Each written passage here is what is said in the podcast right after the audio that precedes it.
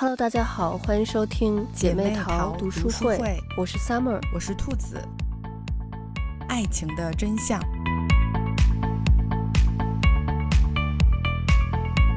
这本书我一看序，又看到了在人生学校这个系列的书里面，我们最常看到的那句话，就是说这个是需要不断学习和练习的。对。作者说，爱呢是一种需要学习的技能，而非仅为有待感知的情绪。我就觉得，怎么作者说什么东西都是需要学习的呀？后来我一想，也对，就是他这个名字就叫人生学校系列嘛，所以这些主题当然就是需要学习的东西。不然，如果他一开头就说哦，这个是不需要学习的，那这本书就一句话就结束了。不过，就是这本书我看的时候呢，我还挺不同意它里面的一些观点的。就是它里面主要是用这种古典主义和浪漫主义做对比。浪漫主义当然就是我们熟知的那种，认为一定会有一个对的人在那里，然后他会很完美、很理解我们的那种。然后古典主义呢，我感觉就是比较理性、比较悲观的那种感觉。嗯，当然就是作者就是比较偏古典主义的嘛。但是我觉得我还是比较倾向于浪。漫主义，我也是，就是我还是认为会有那么一个对的人，就是你会找到一个跟你很契合的人。但是后面的过程呢，我是同意作者的说法，就我觉得伴侣之间的默契是需要慢慢培养的。嗯，同时我们也会察觉到，我们自己还有我们的伴侣都不是完美的。而且就是我们之间相处的一些方法是可以学习的，嗯在这些方面，我觉得作者讲的是有道理的。嗯，我跟你的想法非常的一致。嗯嗯，就是对我也是比较偏浪漫一点。对。然后，嗯，但是确实我也觉得，嗯，当两个人在一起之后是需要学习的，这个确实是需要学习的，包括进入婚姻，嗯。更是需要去经营，然后我对“经营婚姻”这个词儿印象特别深刻，是因为我忘了是有一年春晚的小品吗？还是哪个晚会上有一个小品，他第一次提出了这个概念。嗯，然后当时我记得报纸上还专门报道了，就是就是开始有出现呃“经营婚姻”这个词，嗯，第一次出现在大众的视野里面。当时我记得还在社会上，就是还引起大家。挺大的那种反响的，因为可能很多人之前是没有考虑过这个这个东西，还需要去学习，要要像呃，就是做生意经济又引入了那个这种概念来解释婚姻。嗯，所以我当时对这个词就特别印象特别深。嗯，然后但是随着就是年纪越来越长，我确实是越来越认同这个事情。嗯，因为以前也是觉得就是。感情的这个事情好像就是感情的事儿，但是现在确实发现，嗯，有很多东西就是像他序言里面说的，其实是需要去学习的。嗯，不管是爱别人还是被爱，其实两个人在一起的这种磨合，嗯，是双方真的都要去学习才会更好。嗯，对，没错。嗯，这本书里头，我觉得。其实有好多嗯特别有意思的观点，嗯，我觉得其中有一个就很好的向我们解释了这种霸总剧存在的合理性，就是他说我们可能因为一些早期的经历。而导致我们无法接受一些好的特质，嗯，比如说，嗯，我们的父母曾经让我们受伤，那么，比如我们的父母如果拥有聪明或者是守时的特质，我们在以后选择伴侣的时候呢，就会特意避开这些特质，我们可能会特意选择一些其他的特质。你像作者举例，就是说，像那些时常缺席的人，或者是对我们有些许轻蔑的人，或者说打理不好自己财务的人，嗯，然后我一看这些特质。我一下就想到了那个霸总剧里的那些女主角，我觉得那个就是那些霸道总裁们，就是为什么会被那些傻傻的或者说总跟他作对的女生吸引，就是因为就是这些霸总可能嗯从小都是在这种优渥的家庭里长大，然后在父母的重压下成长，所以长大之后就一定要找一个跟父母相反的这种人，所以我们这种傻白甜的女主角才会成功的吸引他的注意力。嗯。就是可能，我觉得这也跟咱们之前读的一些书的观点是一样的，就是小时候的经历确实会对这个人，嗯，有很深远的影响。对，就也影响到了他在这个选择伴感情上的一些对一些选择，所以他也是想说要摆脱父母对自己的这种掌控和影响，嗯，所以一定要选一个不一样的人，嗯，对对，所以以后我们在看这种剧的时候，就不要再说剧情荒谬了，确实是有理论依据的。然后另外还有一种就是那种狗血剧，我觉得就是嗯。就是明明有更好的选择，然后但是剧中的人呢，就选了那个我们都觉得更差的选择。你像这个作者，我觉得他有一个观点也解释了这种剧的，呃。原因就是作者说，我们以为自己在爱里探寻幸福，但我们真正寻求的是熟悉感。所以，当我们拒绝一些对象，不是因为他们不对，而是太对了。他们好像过分稳重、成熟、善解人意又可靠。我们感觉这种对的人很陌生，感觉自己配不上他们。我们的潜意识觉得，在各种挫折中，生活才会熟悉的令人安心。所以，为什么就是那种狗血剧里好多那种女主角，然后选了一个渣男，他明明有就是更好的一个选择，最后选了那个差的选择，我们就觉得，哎呀，怎么这么狗血？我觉得作者又很好的用理论再次解释了这种剧存在的合理性。我觉得可能就是，呃，咱们也周围也，比如说也碰见过，觉得这个人很好，结果。找了一个我们都觉得好像，嗯，不是很很般配的那种感觉的人，就其实现实生活中也有这样的例子，嗯，包括就其实有时候可能你会选择一个，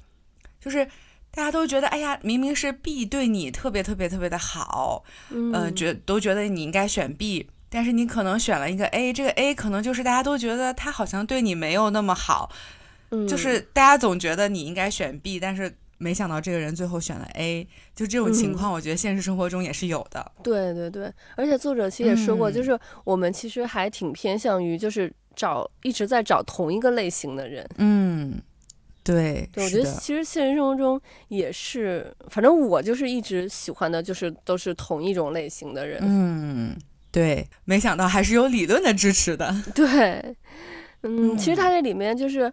提到了好多我们和另一半相处的过程中会遇到的一些问题，我觉得其实都还挺值得讨论的。嗯，像有一个就是我们和别人交往的时候，就当然都会害怕和另一半分开嘛。嗯，然后嗯，有一些人可能能很好的处理这个问题，但是有一部分人呢，可能就是那种很容易没有安全感的，那他们就是。要不然就是会变得和另一半很疏离，就是其实我很想去接近你，我很想去问问你在干嘛，但是因为怕受到伤害，怕被对方拒绝，然后呢就反而排斥对方，就好像是无所谓的样子。嗯，你像书里说，甚至有的人还会去出轨别人，但是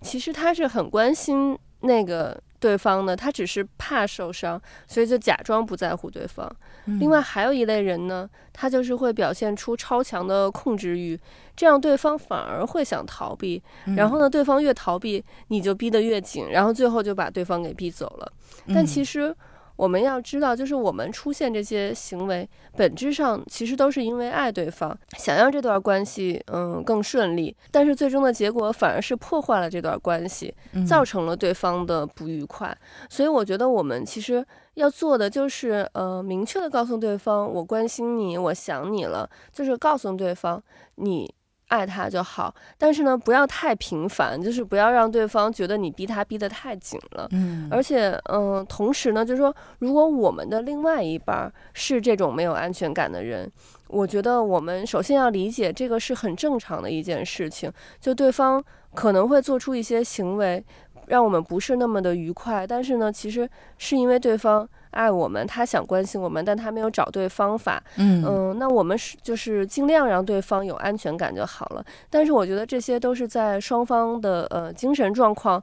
正常的情况下。嗯，如果是真的碰到那种恐怖情人，我觉得也是要尽早的认清，然后赶快撤离。对，是这样的。就我觉得安全感这个事情，嗯，我以前觉得可能女生是更多的需要这个，但是我后来也发现其实。有一些男生，他也是在安全感上的需求是非常高的，嗯，所以我们会看到一些，比如说就管女朋友比较严格的男生，嗯，然后其实这就是一种对安全感的高需求，所以他会比如说，呃，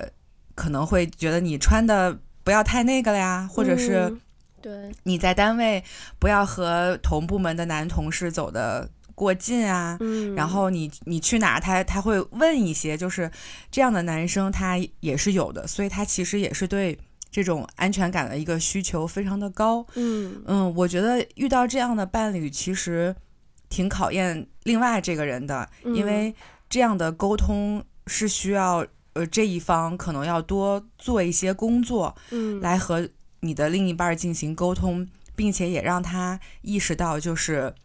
你是可以给到他足够的安全感，且他要更多的信任你，更多的也给予你安全感。因为其实我觉得对方一直这样做的话，呃，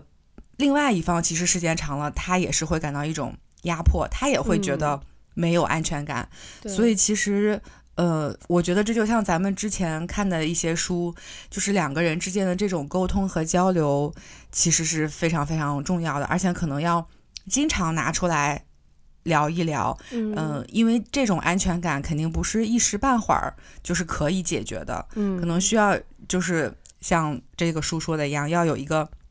长久的学习和磨合的这么一个过程，嗯嗯，所以就是就是看完这个书就会觉得两个人的相处还真不是那么简单的一个事儿，就真的不是说只有感情就可以解决了，对对，而且像刚才就是像你说到这种。控制欲很强的这种，就是这种情况下，其实很多就是大部分会出现在男生的身上嘛，就是这种控制欲很强的这种这种男朋友。嗯，然后嗯，就是我有看到过很多社会新闻，就是我们可能会认为这种情况下的另外一半女生通常是这种就是很弱的这种女生，但是我看到就是社会新闻里头出现了很多就是。那个女生很强，她是那种女强人，或者是在外面社会地位很高，然后嗯，或者说呃收入也很高的这种女性，然后反而。就容易在我们可能认为这样的女性不会是是这种，就是说，嗯，被男友控制的这种类型，但是反而他们会变成这样。就首先可能男生就是心理上会产生一一些不平衡、一些偏差，他们认为就是说女方在外面可能太强势了，所以他就要在家里头显示出他的这个在家里的这个地位。虽然就不一定可能是已经结婚的，但是男女朋友的时候他也会这样，然后。另外，反而是就是女方的这个她的这个社会啊，还有经济地位越高的话，她其实在外面，她反而越难去说出自己就是遭遇到的这些嗯事情，就是因为她可能就是不好意思去说出来，反而就这样容易被男方去呃拿捏住，所以就是我觉得我们。还是就是女生还是就是要要注意这点，当然男生也有可能会碰到这种情况啊，只是就是可能相对来说这种情况稍微少一点。嗯，对。然后我觉得就是呃，像我刚才说的，就是第一种人，他是很很想关心对方，但是呢，他要表现出不在意。我觉得这种人就是呃，因为我们其实这个社会。我们总是认为就是被爱很重要，但是其实爱人更重要。就是我们总会有一种认真你就输了的那种想法，就感觉好像在一段关系里头，如果你是那个付出更多的人，你就好像占了下风。但是其实我觉得反而是付出更多的那个人，他是这段关系主导的那个人。嗯嗯，而且我觉得我们老是觉得被爱很难，其实学会要爱别人更难。这个是需要我们暂时把自己的需求去搁到一边，然后去关怀另外那个人他的需求。我觉得其实发现我们真正学会爱人之后，我们是能更多的感觉到被爱的。嗯，对，没错，就是我其实以前也觉得，嗯，付出多就是付出多的那一方相对来说是很被动的，就是。就是两个人不对等，但确实就是再往后，我还是就很认同你说的这个。其实多付出的那一方，他其实是更好的掌握主动权了。嗯，而且一旦如果有一天他决定了，比如说他决定了不再去爱了，那另外那一方会立马感受到这种，就其实他才会意识到。自己之前其实是有多么需要对方。就这样的例子其实还挺多的。对，所以其实我觉得能去爱的人是非常非常勇敢的，而且是非常非常珍贵的。就是这其实是现代人很。稀缺的一种勇气和品质，嗯，就像你前面说的，很多人其实因为害怕失去和被拒绝，嗯，其实已经不敢主动去爱了，甚至是丧失了这种这种去爱别人的能力。但是能够去主动的爱别人，然后付出的人，其实这种人，我觉得是非常非常珍贵的。嗯嗯，所以我觉得，如果是。以如果是这样的人，就不要觉得自己，嗯，就是很很渺小，或者说很卑微。其实不是的，嗯，但是一定要注意好，就是还是要保护自己，不能让自己在一段关系中，就是一味的，甚至是最后受到了呃伤害，就一定要保护好自己。但是首先我们要承认的是，这样的人真的。很勇敢，很可贵。我觉得这种这个能力真的是非常非常珍贵的能力，就不是所有人都能拥有的。嗯，就这样的人，其实我觉得他内心反而是强大的。对对对，就是我们要掌握这个爱的自主权。对，因为如果你是被爱的那一方，其实主动权是掌握在别人的手里的。那个爱你的那一方，他有一天选择不爱你了，就像你刚才说的，那被爱的这一方，他其实是。没有办法去选择让对方再回来再爱他的，因为他一直是接受的那一方，他没有去付出，所以他并不能掌握这段关系的一个主导权。对的，所以我们也会看到有很多剧情，就是啊，突然然后那个人又反过回来 去追对方，就是那个。追妻火葬场，其实就是这么来的。对对对，因为他已经习惯了，一直就是被别人爱着，然后这个人爱你的这个人突然没了，然后你就会有一种那种怅然若失的这种感觉。是的，是的，所以其实要真的是要珍惜一直对你非常非常好的人。嗯，对。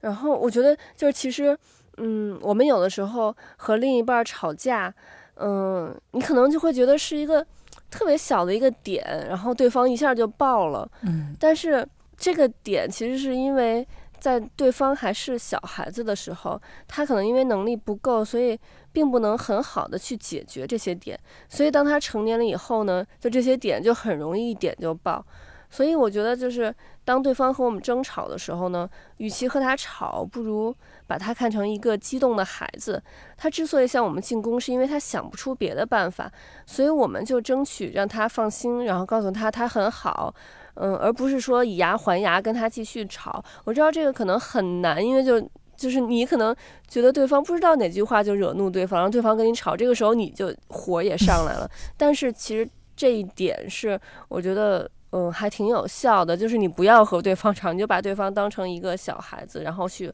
安抚他就好。就是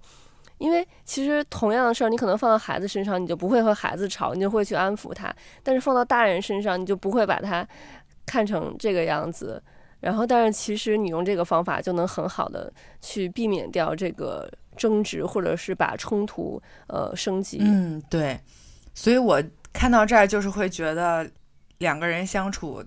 其实还挺难的，嗯，所以如果能够磨合的很好的话，呃，那进入婚姻之后就会相对来说更顺利。对，因为书里面其实也有说到，就当两个人在一起时间久了之后，你肯定看到对方身上的更多的会是对方的缺点，嗯，但是你要怎么和对方的缺点去相处，这个事情其实对每一个人来说，呃，我觉得都是一门。课程就是要去学习。你当你足够足够了解这个人之后，你其实会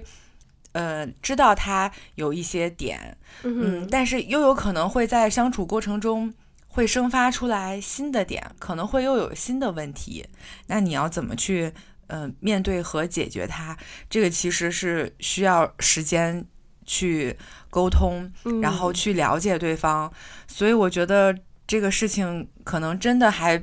要比想象的要难一些，对，就真的还是一门课程，要好好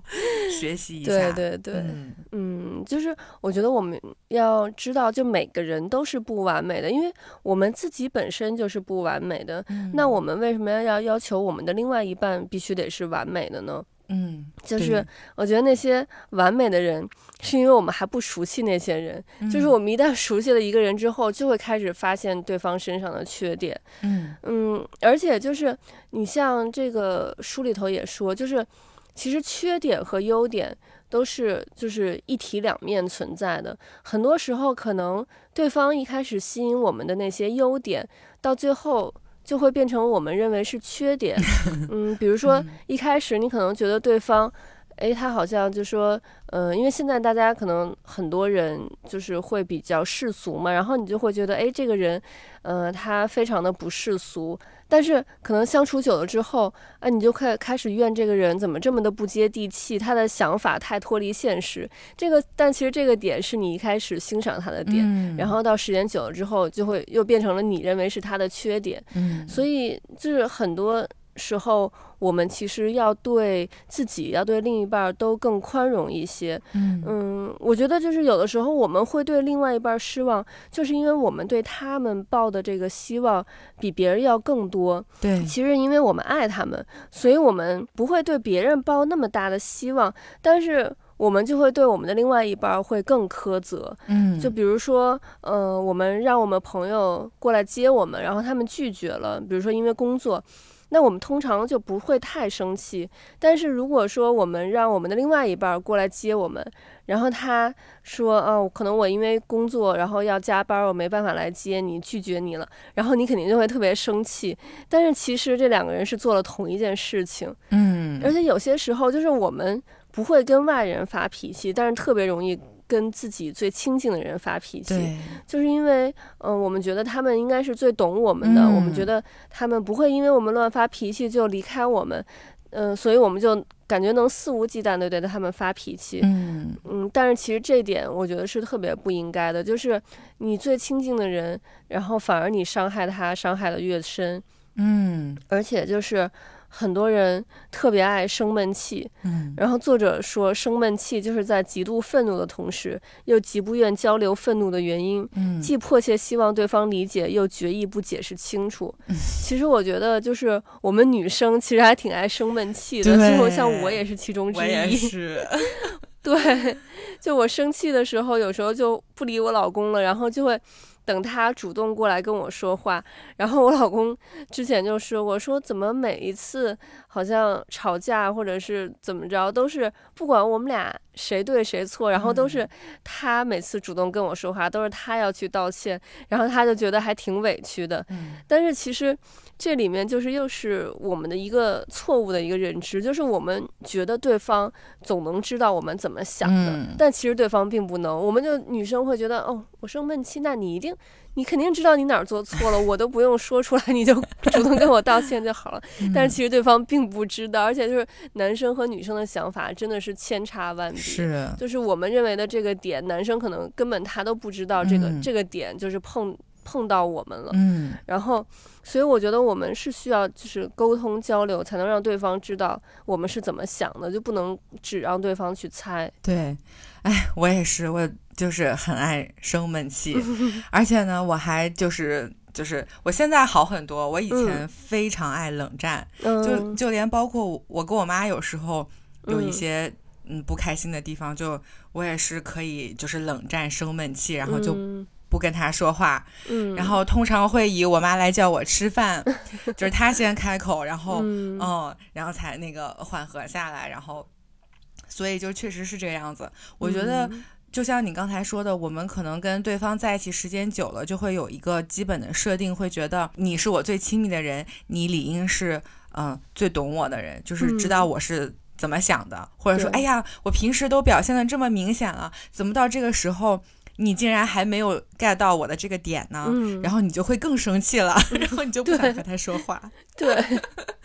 对你就会觉得咱们相处了那么久，你怎么还是不懂我？对，然后。但是可能对方他就是没有 get 到你的那个点，对对，然后往往这个时候就会有一些误解，然后你就会生闷气，然后就会不开心。结果他还不知道你为什么生气，然后你就更不开心。对，没错。而且我发现，就是女生在生闷气的时候，你就会越想越多，然后越想越生气。对，就是本来只是一个小小的一点，然后在你生闷气的时候，然后你就会把这一点上升到一个很很大的一个点。对，本来是就是就是一个可能可能就偶尔的一件小事儿，然后你就会上升到啊，他这个人就是怎么怎么怎么样这种。是的，是的。或者你还会就是开始跟之前一些别的事情，然后就联系到一起，然后你就会觉得，嗯啊，他是不是就是对这个事情不上心？哎呀，他是不是就是对我不上心？然后你就是你就是会慢慢慢慢的情绪越来越大，然后你就更不开心了。所以就是这个时候真的就沟通很很重要。我觉得他们就说这个这个吵架或者生气这个事情一定不要拖到第二天，我觉得是很对的，就一定要。当时就把这个事情说清楚、说通了、解开了。对，因为这种误解可能越积越多，如果一直都没有解开的话，它最后就会就是量变达到变成了质变，这个事情反而就会变得不那么好了。嗯，所以其实真的有很多事情就是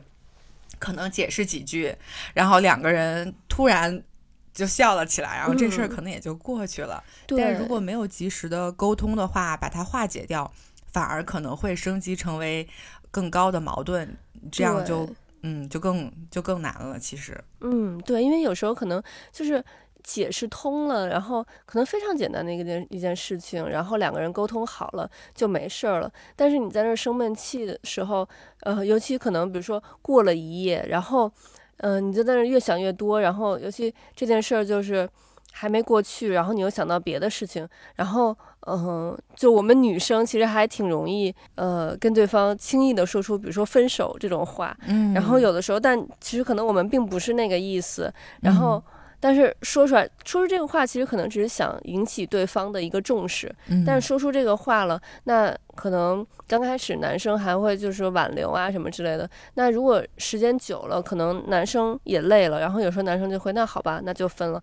然后这个时候女生自己就又后悔了，就是想其实我不是这个意思。对对，是这样。但实际上，可能你一开始大家双方沟通好了，这个事儿就很好就解决了。嗯，所以其实我觉得，无论是男生还是女生。在感情中都是有孩子气的一面的，就都是会有很看起来就是在外人看起来会挺幼稚的一些举动，但其实这恰恰是因为太爱对方、太在乎对方，但确实就是不知道用什么样比较合适的好的方式来表达和沟通，所以就会做出来一些比较孩子气的举动。对，但其实。我觉得本意并不是说真的想要去伤害对方，只是都没有找到一个好的方式方法，所以 这个事儿还真的是 需要需要学习。对，然后你刚才说说这一段的时候，我忽然又想起来了，就是就是大家经常会说，呃，就是学车就千万不要。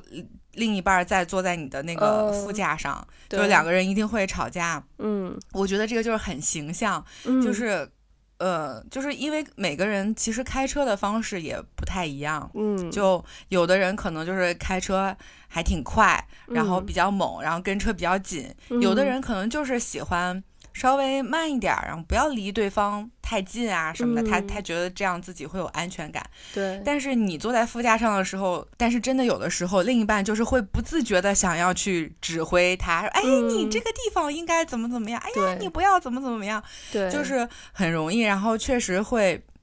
一是给对方压迫感，第二个就是两个人很容易吵架。嗯。就是我听到很多很多人都会这么说，就是千万不要。学车的时候，夫妻两个人不能在一个车上。对，确实是。我觉得这就是很形象的说了两个人的这种在一起相处的方式，就是人和人还是会不一样的。即使你们在一起时间很长了，还是有可能会面对同一个问题，两个人会有不同的这个想法和处事的方法。嗯，所以说，呃，可能。不一定一定要让对方按照你的想法和你的行事方法去做，嗯嗯，大家都有各自的这种方式，嗯，其实可以嗯，可以给对方一些空间，就是让他按照他的这个方式去做，不影响的，就最终都能到达终点。对，只是方式不同而已。对，所以我觉得这个也是一个很有意思的地方。对对，你说这个学车的这个，我太深有体会了，就是。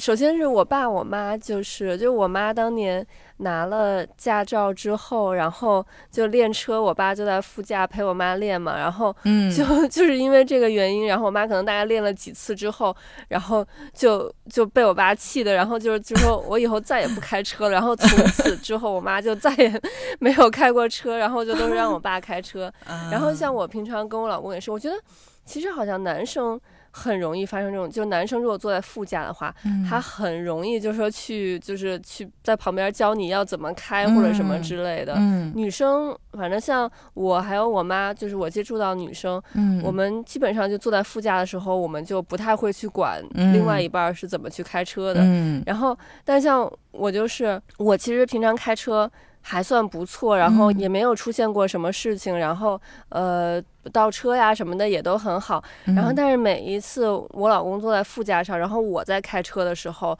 然后他就会对我的开车的这个方方面面，然后指指点点的，然后包括停车呀什么的，然后他就会觉得我停的不好，然后但实实际上就是因为他老在我旁边说，所以他。就是一坐到副驾上，我开车我就会特别紧张，对，我对有压力，然后就跟我平常的表现就不一样了。嗯，然后他不坐，他不坐在我旁边的时候，我表现就可好了。然后他一坐在我旁边的时候，我就会出现各种各样的差错。嗯，然后所以我现在也是，就只要我们一块儿出去的话，我都会让他开车。我就我就说，我就坐在副驾上，我就好好的坐车就好了。我不要，我不用去管那个怎么开车。是。然后如果就是。我们没有在一起，我单独出门的话，我才会自己开车。嗯，是，确实是这样子，就是那种压力场，你就是会在这种情况下，确实很就会没有平时表现那么好，因为因为你会在意他对你的看法，对，你就觉得哎，好像我这样是不是做的不对，然后你就会开始小心翼翼的，然后你就。跟平常的那个那个状态就不一样。对，所以下次如果你你想开车，但他要坐在你的副驾上，你就让他，你上车你就睡觉，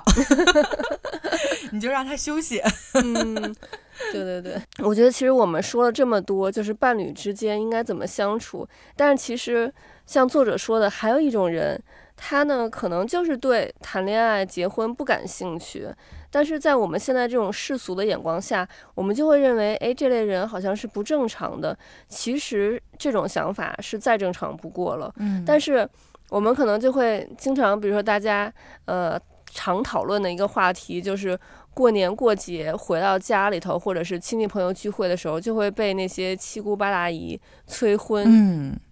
然后那些人就会觉得，哎，你都这么大岁数了，怎么还没有一个男朋友或者女朋友，或者还没有结婚？你是不是就是说，嗯，有什么问题呀，或者什么的？但实际上就是有这种人，他不想说，嗯，为了结婚而结婚，他觉得，嗯，就是在我找到那个合适的对象之前，我其实我宁可是单身，我也不愿意，就是说为了只是找一个伴儿而跟另外一个人在一起。嗯，我觉得其实我们现在都在倡导这种多元文化。你像，嗯，到处都能看到这种宣导，呃，LGBT 的这种正当性。但是其实我们更应该让全社会都知道，其实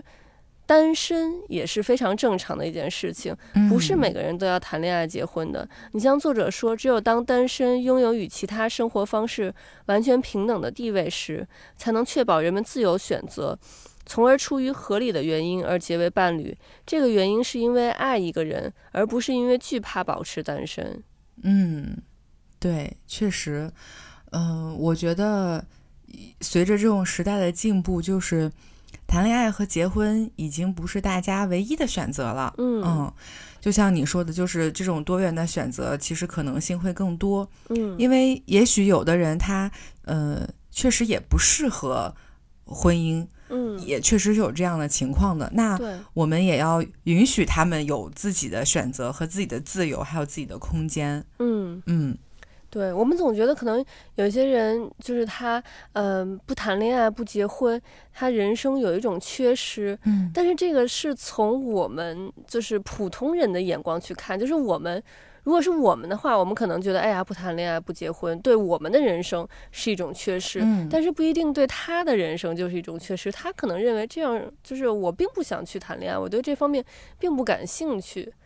他可能有些人，比如说就专注在学术上面，嗯，或者是有一些我们知道有一些呃，比如说宅男宅女，他们可能就很喜欢自己就是呃感兴趣的那个方面，比如说动漫呀，或者是什么之类的游戏，他们就觉得我不并不需要有另外一半儿，那其实我们就不要去强迫人家。去做这个选择，嗯，我们只能是说，我们感觉我们的人生是需要另外一半的，但并不代表别人也需要。对，因为毕竟人生是自己的，就是谁都不可能替你去过你的人生，嗯，所以还是要遵从自己的内心，其实就是。你自己的选择，你自己不后悔，然后你又过得很开心，其实就足够了。对，嗯，我们经常听到童话故事的结尾是 “and they lived happily ever after”，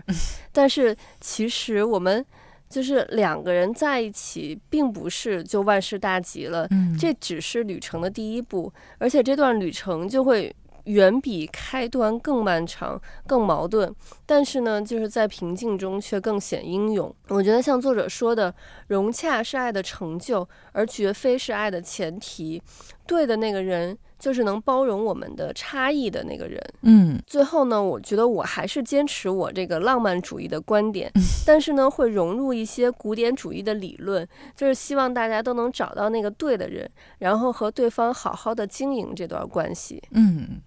没错，嗯，OK，那今天的节目就到这里了，我们下期再见，拜拜，拜拜。